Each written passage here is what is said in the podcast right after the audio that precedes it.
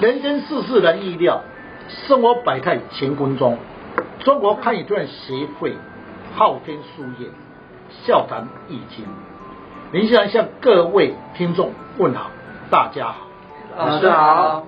说到武术，坊间很多人确实没有去了解武术的含义，加上很多媒体的报道，有一些误导，产生两极化。有人说很神奇，有的说是迷信，确实在民间的一些传说，让很多人无法了解，产生了一些疑问。购买屋交战，有一则购买屋交战的广告，趋吉避凶四大守则。买屋或者是租屋，先要观察四周的环境，就算是以风水的考量。也要了解四周的人文风景，风水的含义最主要的是聚气，也就是纳气，而气才可以影响到房屋，是最重要的因素。这一篇地产天下的广告我也有看过，他指他所指示是教人购物的四大守则，注意事项：第一，要注意建商的口碑；第二，现在行情的判断。还有履约保证、内容验屋及交屋这四大守则，好像跟风水阳宅完全没有关系耶。老师，若是要买房子或加租房屋，要怎么样注意住宅与风水的吉凶？是的，买一个房子本身或是要租屋，第一个要诀要先观察明堂，因为明堂的是代表你与人的洽谈跟事业的关系。老师，那明堂是不是在阳宅的前面？那要如何选择才是对风水最有利的磁场呢？是，那么要看一间阳宅本身，先把不管它的坐向，只要在阳宅前面就称为明堂，四周整齐，至少已经得到六十分及格。如果明堂平面坏，也就是不整齐。那不是要先看，要先去来看未来。如果是前面的受理，那么是一片空地，或是建商啊，就讲的说以后前面会怎么样，讲了一大堆。那么很多建商呢，那么也讲说明堂一片空也是也好，那你心理上要有准备。买了以后，如果前面再盖大楼，一定要花了很多时间要你要去分析。现在资讯很透明化，你可以上网去调查，前面这块空地是要做公园，还是将来要做什么事情？因为跟你的风水有关系。风水本身就是受到四周的物体的高低，会影响到你的磁场。老师，那民党对自然风水有真的有那么大的影响吗？是。那么在阳宅学里面的解说。明党代表事业，那么与人洽谈的位置。若是你在购屋、购楼时，忽然前面盖了六楼的房子，你在低楼，说明明堂的光线被阻塞了，气流无法进来，那么没有气，没有气流，在事业上你容易受到阻碍。若是你是在前面的是不是空地，你是盖在六楼。那么你选择在大楼上面哦，对不起，如果前面空地，将来要盖六楼，那你知道你这要选择的房子，你要选八楼就无妨，因为你八楼比六楼还要高，因为要看对面的楼高来比例。如果前面的是一楼，你就选在三楼，你不要选那么高；如果是前面是六楼，你就选八楼。不要明知道前面是六楼，你选四楼、一楼，那是不是明堂压你嘛？啊，对风水绝对不利。哦，老师，那若前面的明堂啊有不整齐的房屋啊，或者有一些违章建筑啊，对于居家风水有什么影响呢？确实，风水学里面的解说，前面明堂是交友，如果有违章建筑乱乱象的这些事情。那么代表呢，你要特别注意，你的事业上、你的交友上，就要特别的谨慎。我来比个例子，来各位解说。在新北市板桥区，那么一位周先生的夫妻邀请我去鉴定阳宅风水。周先生夫妻说，此大楼是易售屋，所以要观察风水的好，要如何选上一间好的楼房。本来周姓的夫妻要来工作室来找我。拿了预售屋的平面图来鉴定，我对他说：“你们所描写描述的四周的我无法了解，正确的答案要去勘察四周的环境。”说他也在说好，那么要不要配合生肖？我对他说：“这不是正确的答案。”我比个例，若是一张平面图，预售屋的基地，那么坐北向南。面积大，每层是不是应该有八户，不然有的四户、六户，是不是每层都有分开吗？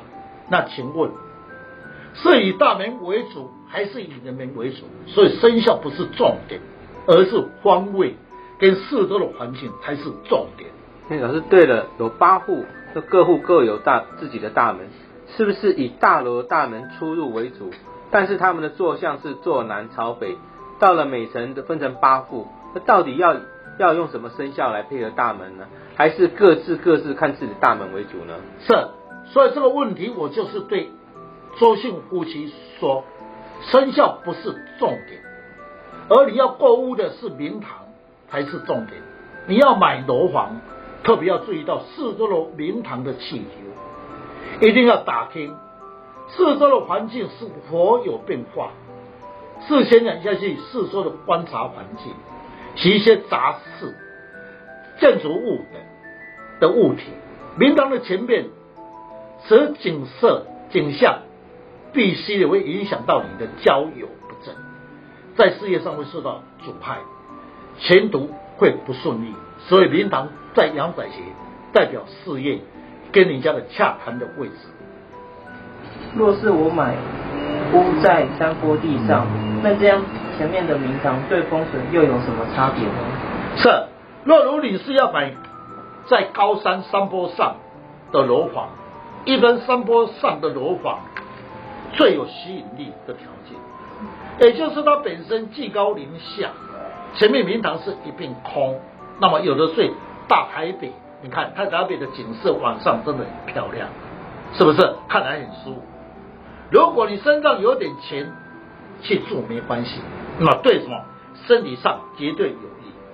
若是要以风水的解说，叫做不济气，因为前面太一片空野，气太稀。住家的人会怎么样？个性会比较开朗，与世无争。明堂也代表事业，那么处事不积极，对事业上叫无贵人相挺。所以我说，身上有钱住高楼。要赚钱住低楼，因为太高的时候呢，那么一片空明，一事无成。身上有钱啊，身体好啊，嗯、所以我常常讲说，你身上有钱吗？住高楼；你身上没钱，住低楼去冲。嗯、所以在易经的解说，高一寸为山，低寸为水的意思，就是高山跟低完全不一样的逻辑。嗯老师，若是要选择山坡地的高级住宅别墅，并不是只有注意明堂，四周的山形也是重点喽。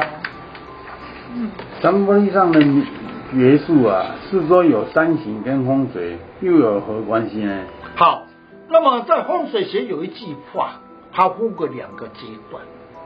如果你要看山的山坡地，那么就要以四周的山形为论。那么一个山形，那么如一栋楼房在你的旁边，山上的山形，因为有五行金木水火土的山形，若是有的山形破碎，那么就会影响到风水。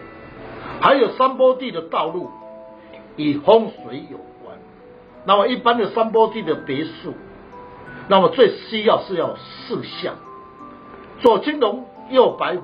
前朱雀，后玄武。那么四象的含义，也是杀手。杀手的好坏会影响风水的气息，会带来磁场好与坏。老师，一般的别墅啊，后面有靠山，前面有山形。若是靠山及前面的山形破碎，对居家风水有何影响呢？老师，您说的事项啊，要如何选择才是对风水有利？那吉凶又和如何的差别？是，因为山坡地的别墅比较低，高山所盖的楼房最忌讳风煞跟破碎。因为山坡地本身的风气会比较强，一有风必会强势，这时呢要有左青龙右白虎的功能来挡住。有了左青龙右白虎，那么的功能呢对住家风水就有帮忙。如果呢刚才讲的山坡地的别墅，山形先论山形的好坏，若是前面的明堂有山形破碎。对住家的人特别要注意，事业上容易交友不正，事业容易犯小人，特别，那么出外又有意外伤害。若是在后面的靠山的山形不整齐而斜坡或是破碎，以阳宅学的理论上，后面为父母心。若是靠山有破碎者，在事业上容易与人争论，无贵人帮忙，那么还容易犯小人，严重有官司。所以阳宅斜的又分为后面为暗，那么暗贵人，那你看破碎者，在投资上容易被劫财，家中的人无法安宁，让家中的六亲各有主观强势，家内失和。所以要摆一间。山坡地的房子要特别的注意，太高则那么一片空灵，低则要论四周的山形为主。老师，那现在那个山坡地的道路啊，大部分啊都很陡很急，所谓的急流坡地的一种马路啊。那我有看过一间别墅前面的房子啊，是这样的一个陡峭急流坡地的一个方式，呃，斜下来。这样的话对风水有什么影响呢？确实，因为山坡地的时候，很多人那么是因为有了出路比较方便，那么开车到山上去，是不是开到那边就有房子？嗯。那么他没有注意到这条路的时候，本身在急流，那么在风水学讲，水为财，那么水为财就是在你的前面，明明看你前面是下雨的是水，就急流下来嘛，在风水学称为财。不济，所以会影响财运。如果前面的大门的出入又是马路斜的，也对风水有影响。因为钱不住，住家的人呢，在在家里待不住，因为太斜了。你看着斜的是往外逃嘛？嗯，是不是？所以你在家待不住，往外偏颇。那么在事业上也要特别注意到，前面明堂就是要整齐。如果不整齐，斜斜坡破，那么容易的受骗，钱财的受损害，事业交友不正。老师，就是一栋楼房要怎么样判断它的磁场好坏？是，当我们去看一间房子，你一定要重视四周的环境，包含了一草一木一石，都关系到房子的磁场好坏有关系。在论阳宅风水学，首先叫风水，重视气，因为气的时候是产生万物之源源，气无所不在，气变化万千，有聚气，有纳气，有生气，有衰气，有吸气，等等的变化，最明显就是四周的一草一木，代表此地的磁场气流的好坏。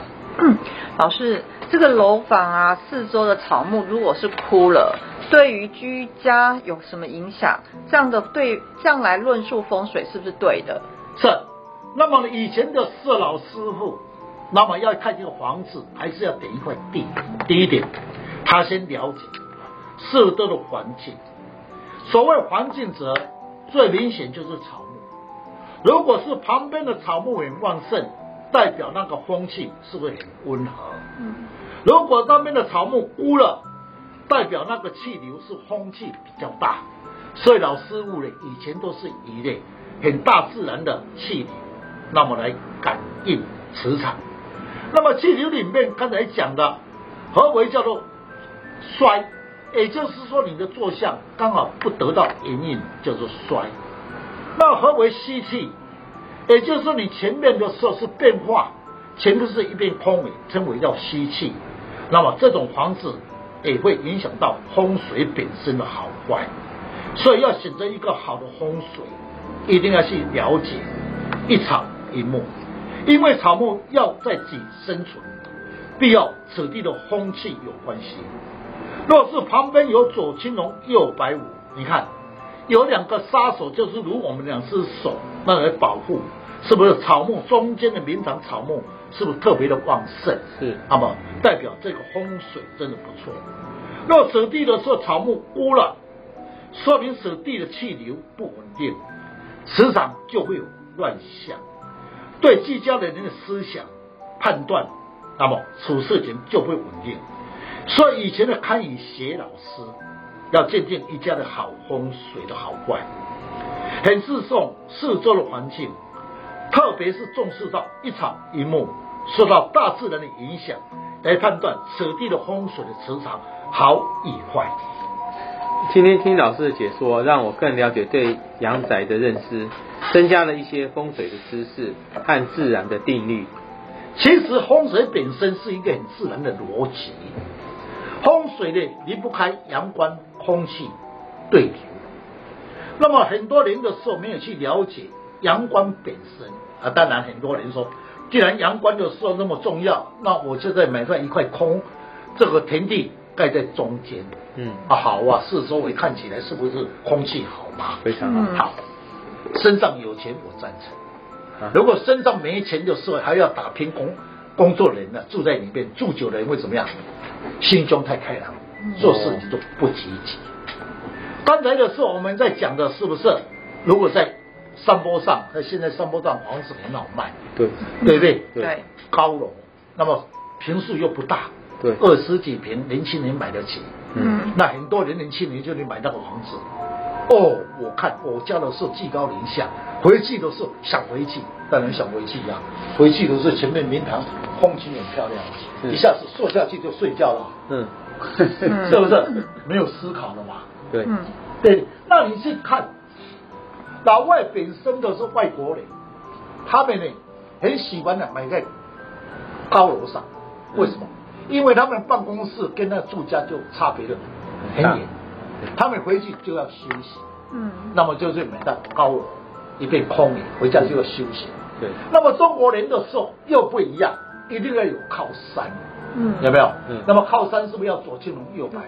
对，那么把这些靠山用在现在的大楼来论，你看。现在的大楼，中国人说啊，办公室是不是哎后面要有靠山，后面不能空隙吗？对，嗯，人家老外才不理你这一套。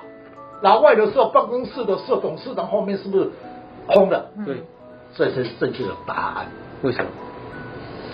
因为我们看书本，是光线这样打下去，是不是看到这个书本的字体看得出来？嗯，对。那如果逆光，你会看得出来吗？是不是眼睛会累吗？哦，对。所以有些风水本身不一定要用古代的方法，应该要适合我们现在人人体的适合，啊，这样才是正确的答案哈。虽然呢，讲这个风水本身，其实风水本身的含义确实蛮科学的理论。那么今天是短短的时间，也希望各位听众能了解风水的含义，确实蛮科学的理论上。那么大家呢？各同来研究，你会发觉到风水的奥妙。感谢听众更加了解风水的应用，对我们平常的生活上增加了一些资讯。中国汉传协会昊天书院祝大家平安，谢谢老师。